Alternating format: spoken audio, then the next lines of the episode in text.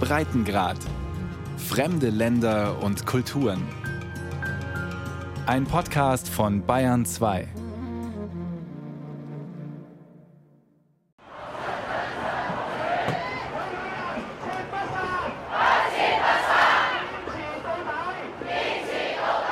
Auf geht's, rufen die Demonstranten im Chatter Garden im Hongkonger Stadtteil Central und weitermachen. Immer wieder erklingt auch der kantonesische Spruch Ga Yao, der so viel bedeutet wie Gas geben oder loslegen. Dieser Schlachtruf hat sich in den vergangenen Wochen zu einer Art inoffiziellem Motto der Hongkonger Massenproteste entwickelt. Der kleine Park liegt unmittelbar im Hongkonger Finanzviertel, eingerahmt von riesigen Hochhäusern. Nur 100 Meter entfernt steht der Bank of China Turm. Der knapp 370 Meter hohe Wolkenkratzer ist mit seiner aus dreieckigen Elementen bestehenden Glas- und Stahlfassade eines der Wahrzeichen der Finanzmetropole. So June, um, Protestteilnehmerin Pamela geht seit Anfang Juni auf die Straßen, erzählt sie. Die 33-Jährige ist mit einigen Freundinnen zur Demo im Schatten der Bankhochhäuser gekommen. We can see wir erleben, wie unsere neue Kolonialmacht China immer stärker Kontrolle ausübt auf Hongkong. Also und deswegen nutzen wir die Gelegenheit und protestieren hier auch für Demokratie und gegen die autoritären Machthaber.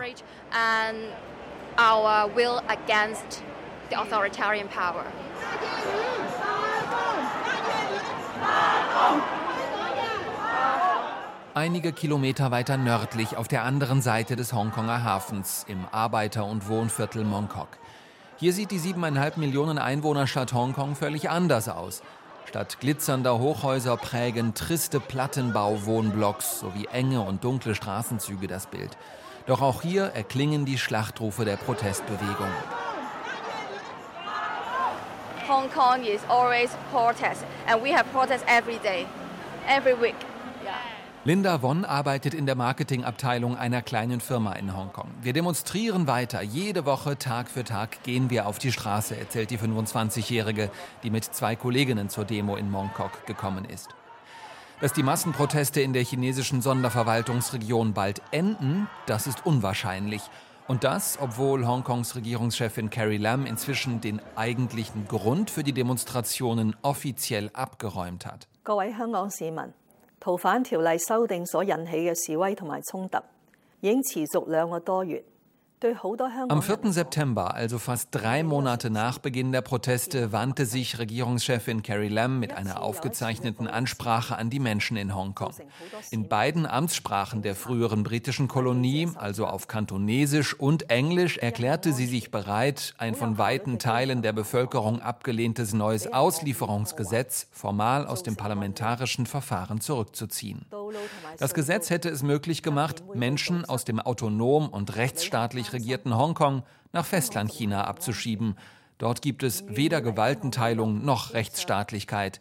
Polizei, Staatsanwaltschaften und Gerichte unterstehen direkt der kommunistischen Parteiführung in Peking. Entsprechend machte die Aussicht auf eine mögliche Auslieferung nach Festlandchina vielen Hongkongern Angst. Zwar hatte die Regierungschefin das Gesetz bereits Anfang Juli für so wörtlich tot erklärt, doch es formell zurückzunehmen, das hatte die 62-Jährige bis dahin abgelehnt. The government will formally withdraw the bill in order to fully allay public concerns. Nun also erklärte die von Chinas Staats- und Parteiführung eingesetzte Hongkonger Verwaltungschefin, ihre Regierung werde das Gesetzesvorhaben formell zurückziehen, um die Sorgen der Bevölkerung vollständig zu entkräften. Auch kündigte sie an, in den Dialog mit der Protestbewegung treten zu wollen. Konflikte müssten durch Gespräche ersetzt werden. Weitere Provokationen und Gewalt von Seiten der Demonstrantinnen und Demonstranten brächten Hongkong hingegen in eine gefährliche Situation, warnte die Regierungschefin. Bereits kurz nach dieser Videonachricht von Carrie Lam äußerten sich Vertreter der Protestbewegung jedoch ablehnend. Zu spät komme die Rücknahme des umstrittenen Gesetzes und das Ganze gehe auch längst nicht weit genug. Der prodemokratische Aktivist und frühere Hongkonger Parlamentsabgeordnete Nathan Law sagte dem britischen Sender BBC, The movement has evolved to a movement that die Bewegung hat sich weiterentwickelt. Wir kämpfen nun auch für Autonomie, Demokratie und dafür, dass wir unseren gewohnten Lebensstil weiterverfolgen können in Hongkong. Und wir wollen die Befugnisse der Polizei beschränken. Die Proteste werden deswegen weitergehen. Fünf zentrale Forderungen haben die Anhängerinnen und Anhänger der Protestbewegung an die Hongkonger Regierung gestellt. Viele davon sind nach Ansicht von Beobachtern unrealistisch aus Gründen der Rechtsstaatlichkeit oder ganz einfach, wenn man die politischen Realitäten betrachtet. Fest steht jedenfalls, erst eine der fünf Forderungen ist mit der Rücknahme des Auslieferungsgesetzes erfüllt. Es bleiben also noch vier weitere Forderungen. Das skandieren die Demonstranten seit einigen Tagen in Hongkong immer wieder. Diese vier verbliebenen Kernforderungen sind, alle im Zuge der Proteste festgenommenen sollen freikommen, die Regierung soll aufhören, die Proteste als Ausschreitungen zu bezeichnen. Eine unabhängige Kommission soll die in den vergangenen Wochen bekannt gewordenen Fälle von Polizeigewalt untersuchen und in Hongkong sollen vollständig freie Wahlen stattfinden. Vor allem die letzte dieser Kernforderungen stellt das bisherige politische System Hongkongs grundlegend in Frage. Denn bisher wird nur ein Teil des Parlamentes der autonom regierten Stadt frei gewählt und die Regierungschefs werden de facto von der chinesischen Staats- und Parteiführung eingesetzt. Die Führung in Peking hat natürlich kein Interesse, daran etwas zu ändern. What is going on in Hong Kong is uh Willy Lam, Politologe am Zentrum für China-Studien der Chinese University of Hong Kong. Er nennt das, was gerade in Hongkong passiert, ein kolossales Aufeinanderprallen zweier Ideologien, eine Konfrontation von Jahrhundertrang. Längst gehe es den Demonstranten ums große Ganze, um die Zukunft der früheren britischen Kolonie also, die zwar seit 22 Jahren nach dem Prinzip ein Land, zwei Systeme autonom regiert wird, die aber, so wie Lam, immer stärker unter den Druck der kommunistischen Staats- und Parteiführung in Peking gerate. Uh, Hongkong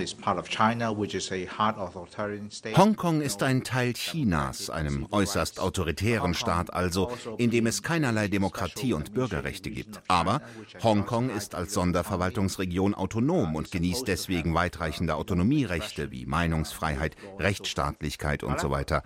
Chinas Staatschef Xi Jinping allerdings greift seit seinem Machtantritt vor fast sieben Jahren die Hongkonger Autonomie an, konsequent und unerbittlich.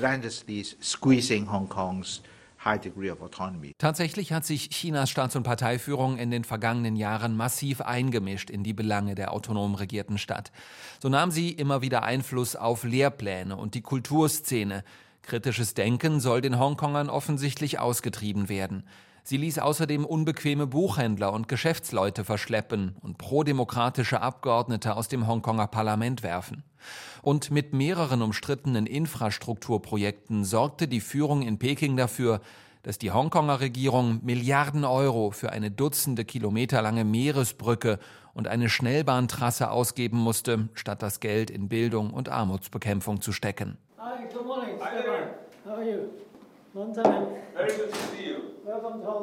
Im 28. Stockwerk eines der Hochhäuser im Hongkonger Zentrum befindet sich das Büro von Kevin Lai.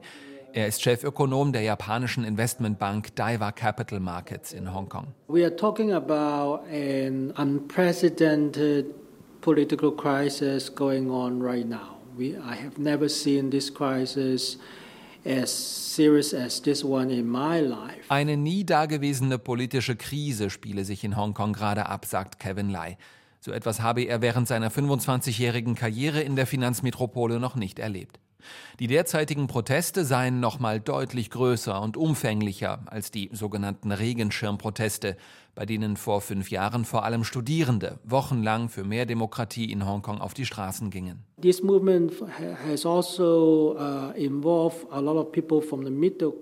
jetzige Bewegung bringt auch Vertreter der Hongkonger Mittelschicht auf die Straße. Es sind also ganz andere Teilnehmer als noch vor fünf Jahren. Dieses Mal kommen auch ältere Leute mit grauen Haaren. Und auch viele Banker, Angestellte, Juristen und so weiter machen mit. Das hier ist nun also weit mehr als eine reine Studentenbewegung.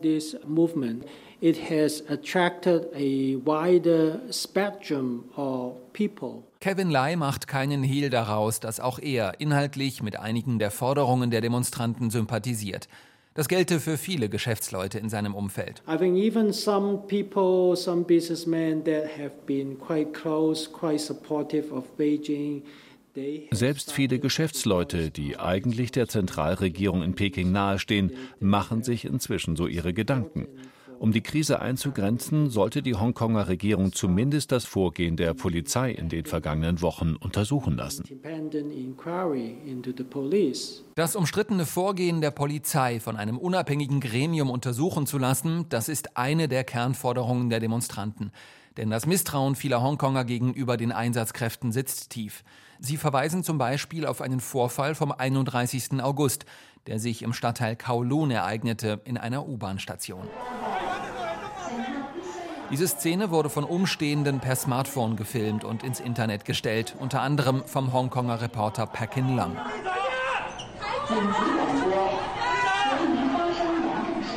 Zu sehen ist, wie ein gutes Dutzend Polizisten in Kampfmontur einen Bahnsteig in der Metrostation abriegelt. Auf den Gleisen steht abfahrbereit ein Zug, die Türen sind noch geöffnet.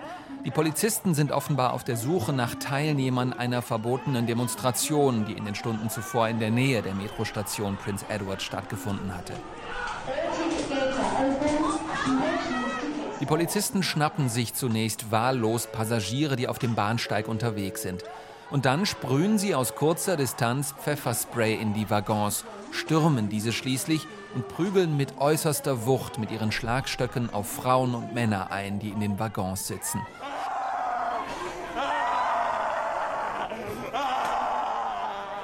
Es sind äußerst verstörende Videoaufnahmen. Sie sind seit dem Vorfall am 31. August eines der Top-Gesprächsthemen in Hongkong. Die Reaktionen der Menschen schwanken zwischen Entsetzen, Trauer und Wut. Immerhin, die Pressefreiheit ist noch intakt in der autonom regierten Stadt. So sind diese und viele ähnliche Aufnahmen in den vergangenen Wochen an die Öffentlichkeit geraten. Die Zivilgesellschaft funktioniere noch, betonen viele Hongkonger stolz. Nach einer Befragung unterstützen inzwischen fast 80 Prozent der Hongkonger eine unabhängige Untersuchung der Polizeigewalt der vergangenen Wochen. Regierungschefin Carrie Lam lehnt das weiterhin ab.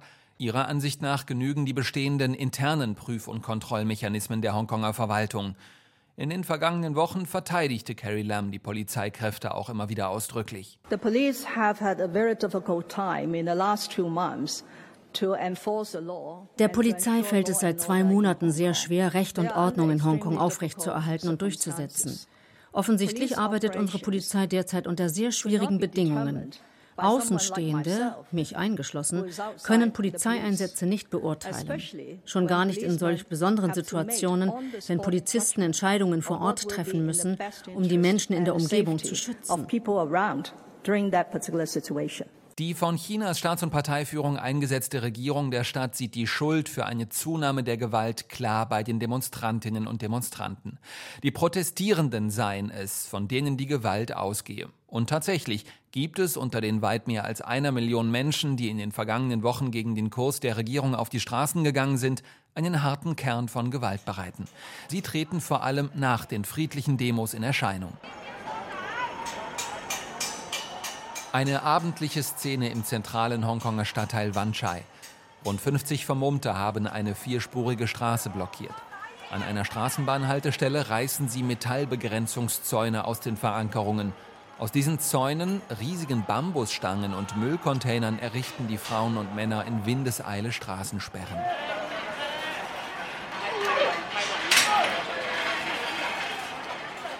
Beim Errichten von Straßensperren bleibt es allerdings meistens nicht. Vor allem an den vergangenen Wochenenden haben die radikalen Protestierer immer wieder auch die direkte Konfrontation mit der Polizei gesucht. Mit Baseballschlägern, Steinschleudern und seit kurzem auch Brandsätzen gehen sie auf die Einsatzkräfte los. In den vergangenen Tagen zündeten einzelne Personen auch immer wieder Straßenbarrikaden an und randalierten in den Straßen und in U-Bahn-Stationen. Die Hongkonger Polizei reagiert oft mit Pfefferspray und vor allem Tränengas. Das wiederum verletzt regelmäßig auch Unbeteiligte, friedliche Demonstranten, Anwohner, Passanten und Journalisten etwa. Honestly, Carrie Lam brought it on herself. Chinese government brought it on herself. Hong Kong government brought it on, her, on themselves, basically. So wie dieser Anwohner aus dem Stadtteil Wan Chai sympathisieren zahlreiche Hongkonger mit den gewaltsamen Aktionen radikaler Protestierer. Verantwortlich für die Eskalation seien letztlich Carrie Lam, ihre Hongkonger Regierung sowie die chinesische Staats- und Parteiführung in Peking, sagt der 30-Jährige, der seinen Namen nicht nennen will. Honestly, if they withdraw the bill in June, nothing like this will happen. Ganz ehrlich, wenn die das Auslieferungsgesetz schon im Juni zurückgezogen hätten, wäre das alles nicht passiert. Die Leute hier haben einfach genug. Just had enough. Just had enough, you know. Straßenschlachten, sich mit Polizisten prügelnde Demonstranten und brennende Barrikaden. Zuletzt ist die Lage in Hongkong immer wieder eskaliert. Chinas Staats- und Parteiführung macht sich das zunutze. Die allesamt staatlich kontrollierten Medien in Festlandchina berichten mit Blick auf die Proteste ausschließlich über Ausschreitungen und Gewalt. Sie stellen Hongkong als eine Stadt dar, die im Chaos zu versinken droht. Dass das nicht der Fall ist und dass eine große Mehrheit der Menschen in Hongkong nach wie vor absolut friedlich gegen den Kurs der Regierung demonstriert, das erwähnen die Medien in Festlandchina mit keinem Wort. Schon gar nicht sprechen sie über die Auslöser der Demonstrationen. Ein Fernsehsprecher des chinesischen Hauptnachrichtensenders CCTV. 连日来，暴力分子屡屡用极端手段攻击警察，扰乱地铁、机场等重要场合的公共秩序。 In den vergangenen Tagen hat der Mob in Hongkong erneut extreme Gewalt angewendet, Polizisten angegriffen und die öffentliche Ordnung gestört, zum Beispiel in der U-Bahn und am Flughafen. Die Staats- und Parteiführung verurteilt das und kommt zu dem Schluss, dass die extreme Gewalt in Hongkong inzwischen Formen des Terrorismus annimmt. Ein Ausweg aus der Lage ist derzeit nicht absehbar. Im Gegenteil. Immer häufiger verbietet die von Pekings Führung abhängige Hongkonger Regierung inzwischen Demonstrationen. Dadurch werden alle, die trotzdem auf die Straßen gehen, automatisch kriminalisiert. Der Politologe Willy Lam. Wir werden erleben, dass noch mehr Protestierer festgenommen und vor Gericht gestellt werden, wegen Aufruhrs. Das ist ein schwerwiegendes Verbrechen. Darauf stehen mehrere Jahre Gefängnis.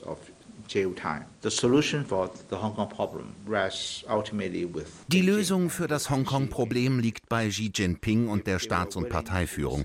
Wenn diese willens ist, den Konflikt friedlich beizulegen, braucht sie Carrie Lam und die Hongkonger Verwaltung einfach nur anzuweisen, auf die Demonstranten zuzugehen.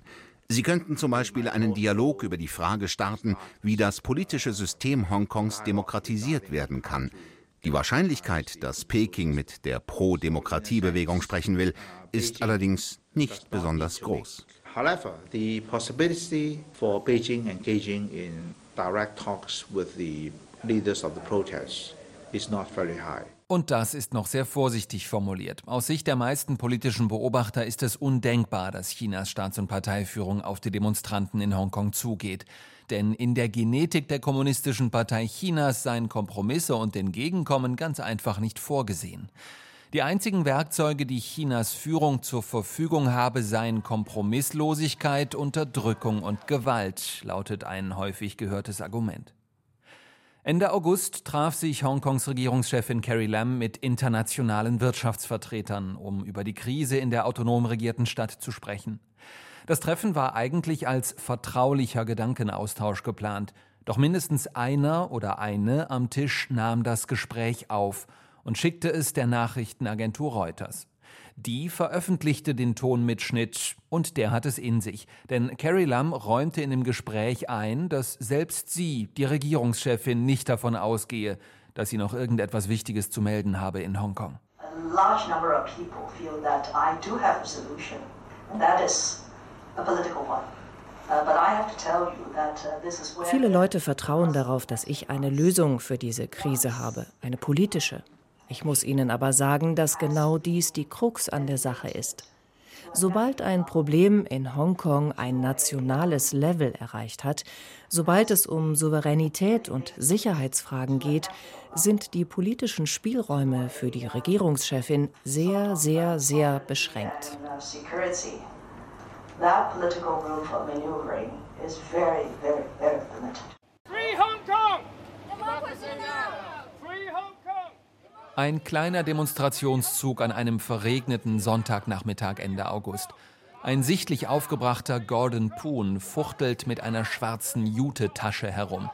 Der frühere Banker und heutige Kolumnist liest vor, mit welchem Spruch die Tasche bedruckt ist. Uh, it said, ich bin ein Hongkonger. I believe that is German. It was like paraphrasing what JFK said about West Berlin. Das Zitat ist eine Anlehnung an John F. Kennedys Ich bin ein Berliner aus seiner Rede in Westberlin 1963. Heute ist Hongkong Westberlin. Denn heute sind es die Menschen in Hongkong, deren Freiheit gefährdet ist.